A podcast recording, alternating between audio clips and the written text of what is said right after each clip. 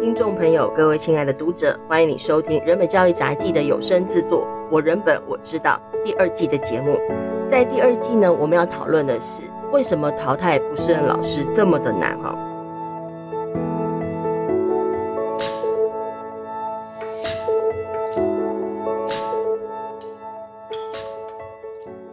我们今天邀请到两位来宾。一位是呃人本基金会的秘书玉璇，欢迎玉璇。大家好，我是玉璇，人本的秘书。另外一位呢，是我们重要的教育改革上推动的伙伴哈，那也也是，哎、欸，我每次都会念错你们团体名字，让我练习一下。我们欢迎那个台湾家长教育联盟常务监事谢国清，国清。哎、欸，各位大家好，我是谢国清。因为我一直很想要叫什么那个台湾家长团体，还是台湾 台湾家长教育联盟？对，嗯，对。那国清本身也是北投社大的校长，对，没错。那也就是一手我们在改革教育，一手在办教育了。对，我们现在也开始跟国中、高中合作哦，对对对，是是是。其实我很记得每次我们开那个校园问卷的记者会哦，体罚问卷记者会，因为我们体罚体罚一定会很 focus 是体罚，嗯，但我们这当中也会呃做到一些呃小孩有没有被老师骂哪些话啦这样的记录哈。但是其实因为体罚问卷的要点还是要提倡讨论零体罚的题目。那每一次记者会当中呢，国庆一定说辱骂也很严重呢，是 你要注意呢。你，这个是好，其实哦，因为。呃，不管是自己从小哈在念书，嗯、你经常就会碰到这个状况哈。是。然后第二个就是因为后来呃当了爸爸以后哈，那、嗯、在观察整个教育的体制，嗯、或者我有一些机会跑到学校里面去哈。嗯、当我们去学校访问的人不会这样子，对不对？啊、可是你就会看到校园里头三不五时你会看到说，哎，呃，有些班级哈，或者是有一些学生中午就被罚在某一个地方，嗯、然后后面就有老师开始在骂他们。哦，OK。对。哇，那还蛮频繁的，还蛮多的，还蛮频繁的，对。而且你们是出入很多不同学校，是，并不是单一一所哦，不是，不是，到处不同的全国各个县市到处跑这样子。嗯哼嗯哼，所以就也感觉到说，那个其实骂人的那个状况是蛮普遍的，大家蛮习以为常的。没错，嗯，但是到目前台湾的法令并没有把这个列进来。对，我也一直在想说，呃，我当然同意说老师可能有情绪的问题，对不对？哈，可是。我当爸爸的人，我们从小就会说教孩子说，你要呃温文儒雅，你不要去讲脏话啦，哦，你不要去骂人啦，因为你去侮辱人就是一种不好的行为嘛。是是是。那可是你在教育里头，就偏偏就有这种状况。对。那那那怎么办呢？就变成跟我们讲的完全相反 的。没错，对。这真是。我我相信这些老师可能教他孩子也是这么教的啦。是。对。那他们他们会这样，他们说谁叫那小孩不受管教。但我们我们今天在节目当中哦，因为节目是要讨论那个言语暴力哈，那做成 podcast 最大的好处就是说，我们基本上不会只有文字，我们还可以有声音。谈语言暴力呢，当然有一种是我们写在文字上面，大家看到我们报道的内容，但是我们其实在今天节目当中会特别要播放我们呃曾经收过的录音，就是孩子在教室当中所录的，也就是是实实质上在教育现场发生的。好，然后呃，我我特我我知道。听一些不舒服的声音跟不舒服的录录音，大家会不舒服。嗯，老实讲，我们来宾们，大家我们大家准备这个节目的时候，听到就觉得啊，还是会不愉快哈，都不愉快的机会跑出来。但是我还是要拜托各位读者、各位听众朋友，呃，能够陪我们一起听下去，因为要想想每个孩子要得到这个录音，都是非常的努力跟非常的珍贵。他们之所以会把这个录音录下来，就是希望有人会知道，有人会了解，有人会。来一起共同思考，说是不是可以不要再这样？好，那我们先来听第一段录音。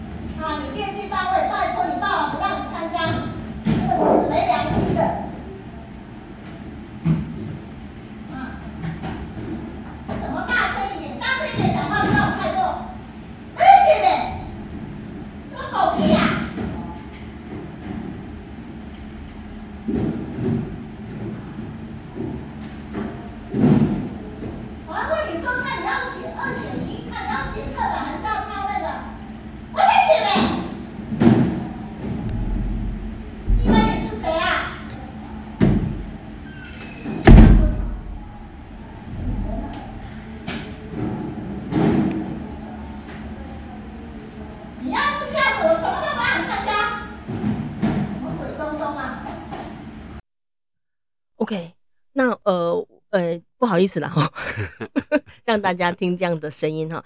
那呃，我们先请玉璇来说一下，因为这个录音，我们我们今天所提出来的录音都是真实发生过的，那也就是玉璇也曾经协助处理过的 case。那请玉璇也说明一下这个这个录音的背景跟这个 case 的状况。就他这个老师，他是国中的老师，那呃小朋友其实已经他已经二年国二了。那他其实一直以来都有在跟家里的长辈、爷爷奶奶反映这件事情，那大家就觉得说啊，你就是不乖，谁知道你每次上课都迟到，这样老师一定会骂你嘛。嗯、那他就觉得他们不了解，所以他就自己录音，所以并不是家长就是知道以后请他去录，是他自己想要证明让家长知道说事情有多严重。嗯。那刚好那时候发生说，呃，他们班上要开冷气嘛，然后开冷气，班导一进来就说关掉，然后到十点的时候，班导课的就要他们开。然后小孩就不开心，就说：“那你就不要吹啊！你自己刚刚不是说要关冷气？”然后老师就生气了，然后就叫家去骂骂他们，就是呃猪狗不如嘛，禽兽不如。然后还把小孩就是要小孩他们去学务处。那之后学校处理以后，呃，老师在班上开始讲这件事情，又觉得诶小孩好像在笑他，所以老师就走过去打了这个小孩一巴掌。嗯，哦，那其实小孩就很崩溃嘛。那之后回家以后，家长也才知道说，哦，有被老师这样对待。那家长赶快带小孩去验伤啊，跟什么？然后后来这件事情，老师有立刻被调离班级，就是他调到其他班去、嗯、去当导师了，就不在这个班。嗯、但学校并没有要照疑似不适任教师的程序去处理，嗯、他们就觉得记老师考绩，他们调了就好了，对没有做任何正式处理。那家长有早上我们后来知道说，哦，原来老师这样行为可能是会涉及不适任教师的。嗯、那我们去谈，可是学校碰到了一些状况。那第二个状况是因为这小孩家里背景是父母离异，那监护人是爸爸。嗯、那呃学校第一个妈妈到学校处理的时候，学校第一个质疑就是啊、呃，你不是小孩监护人，你可以来处理这件事情。他说我是他的身，他用这个方式来挡掉。小孩的身份证上有我的名字，难道不行吗？嗯、对。那第二个点就是他们也直接跟家长说，就主任直接跟家长讲说，哎、欸，你这样做老师会没有工作，你要做到这样子吗？赶尽杀绝吗？嗯哼对。听国清听那个这样的过程，你的心情是？我觉得听那个那段录音，假如哈没有仔细去听里面的内容，会觉得就是好像呃人家在吵，外面在吵架，或者我们看电视那种八卦电视那种哈，就是两一堆。泼妇骂街的那种感觉，是我很难想，没有无法想象。的时候在教室跟在学校场合、教育场合，没错，对对，你不会去想到说这个原来就在教室里头，嗯、这有点太离谱了，对，就很离谱，是，是，对，所以其实家长也是这样觉得。后来发现学校的处理就是不愿意启动机制嘛，那他们就他们就直接选择用法院的方式来寻求一个公道，嗯、因为其实小孩。最在意，我们刚刚谈之后，他其实最在意是为什么老师做这么多错事。也许我们不对，嗯、我们就是有呛老师，或者是不让开不开冷气这样。那老师为什么可以这样对我们？嗯、呃，那最后来就提就是公然侮辱的诉讼。这个案子算是公然侮辱有成立而且而且是判拘役。二十天，二十日，二十天。但是老师还是继续当老师吗？是哦，是要到一年以上才会，倒不是。各位听众看不到国庆表情，那很就好。对他，但基本上，我我相信国庆可能也因为接触这么多学校，也还有这么多家，你也了解，其实要公安要成立公然侮辱，其实不容易耶。是对，因为过去在语语言上面的辱骂，大家会觉得是管教的一部分。是，嗯，因为好像就是这样，好像很自然。但是，但事实上。但是能够得到司法判决是能够公然侮辱成立，这对我们来讲已经算是一个蛮重要的判决。是，因为在法律上头，对于老师在管教场合的一些呃语言暴力的部分，并没有任何的法律跟制度上的一个处理，而且在处理的过程当中，像刚刚这个是调了班级嘛，有些班级有些状况是说，哎、欸，派人去观课啊哈，所以在整个这个处理的机制上头，国庆有有没有一些什么看法？我我自己一直觉得说，呃，这样的一个案件哈，应该从外面的人进去处理。哦，我我自己在这么长久参与教育的过程里面哦，我、我碰到很多很好的教育人员，嗯、可是他只要碰到是老师的状况，其实大部分人都不太愿意啊，比如刚刚讲的工作，嗯哼，哦，会不会让他失去工作？哦，这个是最最常常碰到的，嗯、或者会让他可能考不好考绩变得不好，嗯，好、哦，等等的。那以以至于他们其实是不太愿意，像我自己呃有时候去呃外面访视学校的时候，就反而是那些老师希望我多讲点话，因为他们不好意思讲太多。对，是，所以我一直觉得说教育部哈应该要有一种机制，是让外界的人可以去进去处理这个事情。这个机制要放在哪里呢？啊。又叹了一个气。我们现在我们现在看起来有个专审会嘛，对，那本来也是希望说透过就是不要校内的人去处理哈，对，但是可是还是教育人员啦。对，专专审会刚呃国国青所提到这个专审会，就是在教师法修法的过程当中所形成的一个呃，算是一个新兴组织。对 对，就放在教育局的，是啊，就是因为之前大家在讨论嘛，呃，不要只放在学校层级处理啦，很容易师师相护，对，所以放到教育局。但刚但提到了教育局，仍然是一一样是一群呃以教育人员为主的成员嘛，那就是刚刚我我提到了，像我自己去访视的时候也是。外面的教育人员，包括可能大学的教授，嗯，哦，别的学校的老师或校长，进到另外一个学校里面去访视。嗯哼，那访视的过程里面遇到一些问题，有时候他们不太好意思讲。这是什么文化？对，好说这为什么会这样啊？哎，我也不太懂啊。当然我，我我自己长期来看起来，就是说，嗯，呃，我们的台湾实在太小了啦，教育圈很小啦，可能动不动就是可能是学长、学弟、学妹、老师、哦徒弟这种关系，都有情分在。对。嗯，是是我们太白目吗？还是我们没有朋友？我们朋友比较少，所以变成我们都可以当外面的可以讲话。所以刚刚是提讨论到说，如果有一个外部的机制是哈，能够来处理是，但但我仍然觉得这是进一步讨论了哈，因为因为其实有一个机制当然是重要的哈。那有一个外部的意思是说，不会只被现有的文化给绑架或现有的情分给绑架。但是我仍然在想一个问题，就是说。如果我们在法令上头，嗯，没有把语言暴力这个部分放到在法令上面不适任教师的这个领域来思考的话，是似乎也是会是一个问题。对，就是呃，在我们在谈那个不适任教师的时候的那个到底有哪些状况会呃哪些状况会造成叫做不是人教师，这些不够明确。哦，是，对，是，对啊，我们都都不敢列出来，不知道为什么。是。最快变成那最快被解聘的是泄题、泄考那个期中考题目，老师就马上被解聘。这是我们处理的经验，就是我们处理好多状况啊，包括小孩都有验伤单呐，或等等等等都不会解聘掉。可是有个老师泄题，他会被解聘了。你看这个这这环境真的是蛮诡异哦。对对，那我我们再来听另外一段录音哈，就是说呃，就是我们也是孩孩子所在班上所录到的，所以他也是一个呃。呃，真实的录音，那这跟刚刚那一段有点不太相同。这个老师并没有很失控，也没有那么的高分贝哈，没那么菜市场哈。但是呢，他他看起来很理性的这个语言的背后，却还有蛮蛮惊人的力量哈。那请各位来听一下。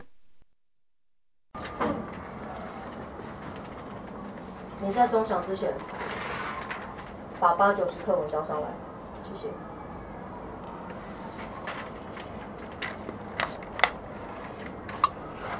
还有，去旁边站着写。你的字不漂亮，我就把你全部擦掉重写。你今天写不完，你今天回家也不用复习了，我就出八到十四课的课文给你。滚！吴家，你们觉得我的脾气要好到什么程度？要好到什么程度？要像 Catherine 这样子吗？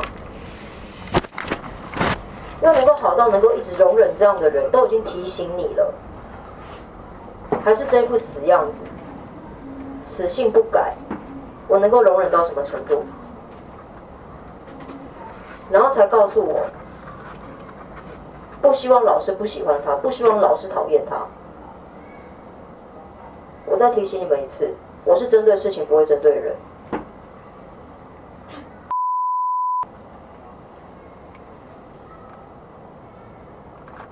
我要让五角讨厌你最快的方式，就是只要你一犯错，他们全部一起陪葬。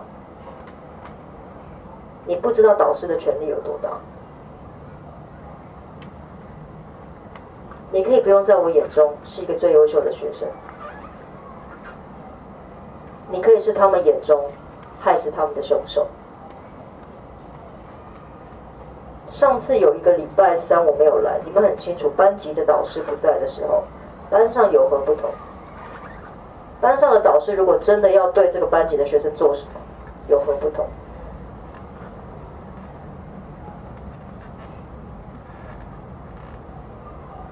班上同学已经很多人不喜欢你了，为什么？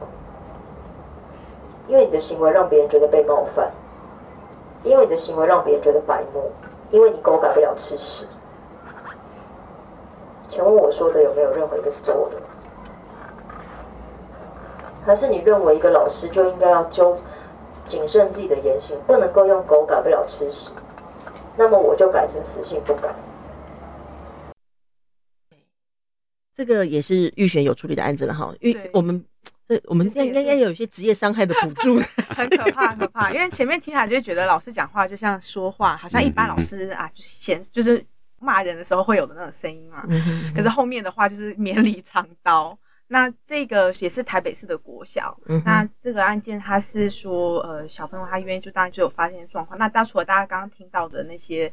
呃，就是我让全班最讨厌、最快讨厌你的方法。我觉得这个是经典，对，是因为你犯错，他们就全部陪葬。老师，你不知道老师权力多大以外，那这个老师他还会呃，比如说班上有个同学，他其实妈妈是学校的老师，那他讲说，你家里的问题都是来自于你，如果不是你的爸妈不会吵架。然后他会对同学说，就是你太昨晚玩电动没有准备考试，就妈妈就写在他的联络簿上嘛，然后他就直接把那个联络簿内容讲出来。然后还说，那你电动玩那么厉害，在班上还是一个废物，所以你脸皮就是太厚了，所以就是摸了也没感觉，对。然后甚至有，就最后就直接跟全班说，你们明天社会标准九十二分，那如果达不到，这老师讲话也很有趣，他说不是罚抄十遍，他说如果你们达不到，就要去当印表机。哎，就在那边抄，我就要抄，就要抄写，就是而且语言能力很好 哎，对，就是语言能力很好的老师啊，所以说绵里藏刀，对，你是当印表机，他不是用抄抄写，他是当印表机，对，嗯，你要收听那个录音的感觉是怎么样啊？因为因为你还要整理，我们现在还是截录哦，各位，这是从很长很长很多小时的录音当中截录的一小段，很难想象啦，然后加上。因为这个案件后来其实家长是做这种录音了，他也不敢让学校知道他有这个录音，因为妈妈自己本身也是有教育背景的，就家人有在从事教育业啦。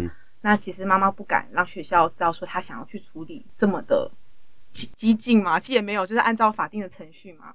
所以后来是我们到学校谈，然后就把老师讲的内容就是讲出来。然后也不告诉学校我们有录音，请学校去调查，嗯、是我们代为处理的意思啦，就是家长授权人本代为处理，所以后来就变成是呃老师就是被记有有有记考机打入。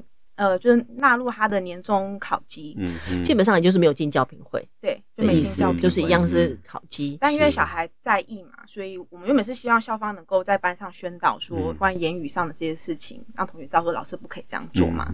那当然，就后来是变成是老师在班上跟所有人道歉。嗯，对，但但道歉呢，我也没有讲的很明确，就是说，哦，对大家之前有些就是这样子的情绪比较大啊，有点抱歉，啊，大家感觉不舒服。嗯嗯嗯，这已经是很难得啦，这是很难得了，很难得的状况。那国金听了这个整个过程，你一定有很多看法。我我自己听这样的一个很平静的说话，呃，如果我是学生，我一定会坐立难安。那呃，我我自己在看，嘿。回想起我自己念书过程，搞不好都有曾经有这样遭遇过。嗯老师其实口才很好，哦，然后他会用各种的呃语言，哦，不是那种呃像前一段那个泼妇骂街那种语言去呃讲。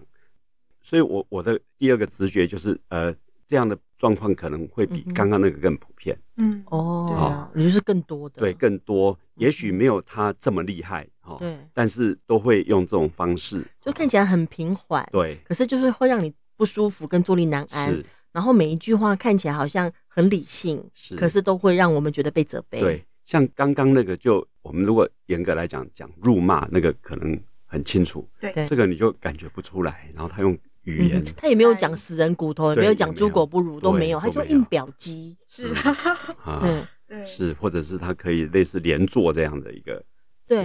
表示，对。对。但是他他但他这个真的很他很会抓哎、欸，我觉得这老师这老师是很年轻，我们也吓一跳，因为我们后来去查一下，发现哎、欸，其实他其实是蛮专心在，因为常现在教改嘛，就常会有翻转、学思达、啊、群医这些，他其实就是其中就是会跟学生就是传导说，哎，这些琴台很好啊，你要去用这些，也就是这很有进步老师，对，特别谈这个就有点有点有趣哦，因为也有人在讲说啊，因为不能打嘛，啊，我总算用说的嘛，是。就会变成有一种反应模式是这样。嗯，对。可是我这也让我想到，哎、欸，我们不是在做那个叫做白色恐怖那个年代的那种状况这样子，很像很像。审讯一个人的时候，那种语言，他不是用，就我们不是骂，飙骂，不是不是，我们是讲讲出你内心最害怕的东西，是是，对，是。从那边领略，他完全知道小孩好害怕，没人跟他当朋友，对，他完全错，对，是哇，真惊人呢，实话这样子，哇，或者掰出一个 那到底？到底到底，如果家长遇到小孩有一个老师是会骂人，或者是会用类似的方式对待人，嗯、那一个家长可以怎么做呢？你的看法是？呃，我自己碰到的最长的状况，家长就是转学。哦，几乎很少家长敢去抵抗这件事情，嗯，因为他总是担心自己的孩子哦，嗯哼嗯哼，呃，未来更难过。嗯，好，因为他就像刚刚在讲的，就是说，其实学校里头也不太愿意处理这种事情。嗯哼，那你如果有人呃那么的呃高拐，哦，那可能就是最后呃所有人都会对你的孩子可能有另眼相看，好，甚至于也是一样冷言冷语啊，嗯哼，好，就说表达一些。表达一些 不好的不好听的话，没错，对，所以我我自己看到的呃大部分的家长都宁愿最后就是转学，嗯，好，呃。比较强烈的家长的时候哦，其实最后就弄得大家都很不愉快了。可能我自己看到的也大部分最后还是转学啦。嗯哼，好，很难去处理这个事情，所以我就很不喜欢，就是说，呃，去鼓励家长说一定要去做什么事情，嗯，因为他其实是居于非常大的弱势。嗯哼，没错。好，那反而是应该用国家的力量来处理这个事情。是，对。那有没有一种，呃，我过去有一些经验，就是说，好，家长，呃。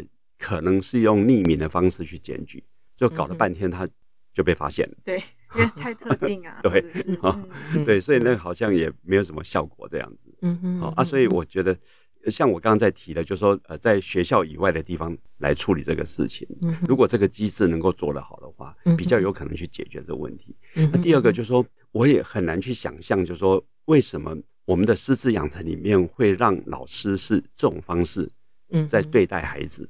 我我其实无法去理解这件事情，就是说，呃，用这种冷冷言冷语哦，嘲讽的方式，或用这种呃给孩子很大的压力的方式哦去讲话，哦，我事实上我是无法理解。那那我们在呃师培过程，或者是在找一个老师要进到呃那个当老师的时候，在那个过程到底能够怎么做？嗯哼，是，好，对。因为提到比较多都是一个国家的责任，是一个国家，他就不应该让家长要自己去自力救济。对对对，一个国家的教育办到家长要自力救济，或者是要碰运气是找老师，小孩都要带录音笔上学吗？没错 没错，对啊，总不能搞成这样，是真的，是真的。是而而且老师说了哈，就说其实你如果普遍的来看，呃，家长来讲哈，譬如家长会有时候还是还是以办好人为主。哦哈，对，白脸呐，白脸为主嘛，哈，就是他们也不太愿意，就大部分我们呃有一种文化叫做家丑不外扬这种文化，好啊，所以就变成大家就呃糊弄，事情能够小事能处理，对对对对对对，也确实也是。那那其实当然就就人本教育基金会，我们也会愿意。呃，家长如果有任何需要我们协助的地方，是都我们就是可以一起来看看可以怎么做嘛。是，就就像刚刚那个玉贤所提到，呃，有些家长他就是不要自己出面，这这个时候我们会赞成，对，我们就会赞成的。但是呢，呃，有相当的呃证据或相当的的内容，我们就可以去直接来处理。嗯嗯嗯。但我们的工作就是负责让国家该负责任。对。那很多家长真的会担心说，哦，像处理后老师会不会反而对小孩更生下心生怨恨，然后又会更糟？其实我们大部分处理以后是发现老师反而会收敛，嗯。嗯，所以说其实家长真的比较担心，就是说其实很多时候老师还会一直对这些行为一直重重复的做，其实很有可能是因为他发现一直做，哎，有虽然有时候会有家长来反映，可是后来好像都被摆平了。所以他更不会意识到，就那个病识感就变得更弱。可是说，如果今天如果我们来到这边谈的是说要启动这些法定上应有的呃疑似不适任的机制啊，或者是我违法管教嘛，那严重一点可能就到不适任了。那其实老师会惊觉，他哦我踩到线了，对啊。所以我觉得其实这个方式都是好的啦，就是能够这样子跟学校反映啊，用这种方式其实是是比较好的。我我现在突然了解了。就是说呢，因为我们确实不要让家长扮黑脸，所以一定要有个更黑的。就是我们，就是大家可以找我们，这样他就哦，家长人好好哦。你看那个林玉璇，一直逼我们要处理。还好有林玉璇，对对，都交给啊林，然后林玉璇都一直要求要教评会，你看家长都觉得好像可以了，你们还要求教评会，那我们就说他因为法律上规定啊，这样他都不晓得。谢国庆还说要送到教育教育局。OK，那我想说，呃，在今天的这个我们时间的最后，还是也请两位，就是说，呃，针对刚刚。有有有有几种，因为针对刚刚的录音也好哈，嗯、或者是有一些有一些那个对于制度还可以怎样更完善，嗯、觉得要补充了等等，也请两位用一点点时间，我们可以做最后的结尾。那先请国清吗？好，嗯，就就是我们的教育其实是我自己哈，一直对教育就是叫做说一套做一套啦。好，我们说以孩子为主体，可是事实上不是这样子。我们常常碰到像这种例子的时候，就会回到说啊，老师的工作权啊。这样的一件事情上头，可是那孩子怎么办？孩子受伤怎么办？呃，我碰到很多家长也会说啊，那个过了就算了。可是事实上，我们看到过去很多案例，其实是有些孩子就是一辈子的烙印，然后他可能搞不好最后就是出了状况，出了很大的状况，所以。我认为这个国家一定要扮演起一种角色，就是说怎么样去避免这样的事情的发挥了。那我我就如同我刚刚在讲的，我觉得这件事情不要在教育圈里面自己绕在那边去处理，是应该要大量的用外部的人进来协助处理。我觉得呃，我们在过去哈都一直在讲说什么教育就是呃呃家长、行政跟老师，可是我们的孩子毕业就出社会了，嗯他影响的是整个社会啊，对不对？所以。他不应该只是局限在家长、老师跟行政这三个角色，在这三个角色里头，我们认为你们就好好合作，把教育办好没问题。可是有问题的，那就是不是就让更多的社会人士进来来协助，专业的人士进来协助？就我们来当黑脸，是，对，感谢，请玉璇。就我其实比较在说，呃，像我们提到呃，疑似不适任教师这些程序，就是教师法这个规定，之前已经有修法过一次。那当时我们基金会的立场就是很希望说，呃，言语的辱骂、羞辱啊、歧视跟这些可以很明确列在就是所谓老师不该有的这个第十四条、第十五条这个范围内啦。只是后来还是就是没有这一点就没有成功。那另一个是说，其实大家都会觉得说，呃，言语辱骂很严重啊，那但是不是会以体罚这种？标准去处理，可是很多时候学校会比较想用教学不力处理，就是他会用一个大家想教学不力，其他的案件像是旷职啊、上课放影片啊，嗯、就是一些很五四三小小的东西，可是忽然就插入了一个言语辱骂学生，造成其身心侵害，就是这比例有点不合，嗯、所以我们一直是希望说，呃，教师的言语辱骂就是应该要直接像比照像这种对身体的伤害一样，因为你说呃就是打有伤痕，可是用这些语言，他伤可能是在心里的。你看不见的那个伤痕，嗯、所以我们也是希望说，呃，这样子的处理是可以以比较像呃身体暴力的方式这样去处理它，去重视它。嗯哼，OK，今天感谢两位来到节目现场，跟大家一起讨论关于语言暴力的问题哈。那我想说，有一些是属于制度的部分哈，就制度国家该负的责任啊，以及应该要让教育体系更打开一点，让社会的力量可以进来协助。尤其是处理掉呃一些其实不应该存在教育当中的弊端哈等等，那包括就是说我们在儿童的保护上可以更进一步，就除了身体的呃保护之外，我们一个小孩他精神上面受到这么多的暴力的对待，我们也应该要照顾。那呃我们今天所谈的这几个部分呢，有一些属于我们在行动上要去努力的，但也有些内容呢，我们有放在人本教育杂记。呃，就语言暴力这一期杂记当中，我们有相关贴文，也都会贴在 Podcast 下头的贴文，也欢迎我们的听众朋友、读者朋友可以再过去看一看哈。那呃，语言有语言的力量，就如同我们在空中对话哈。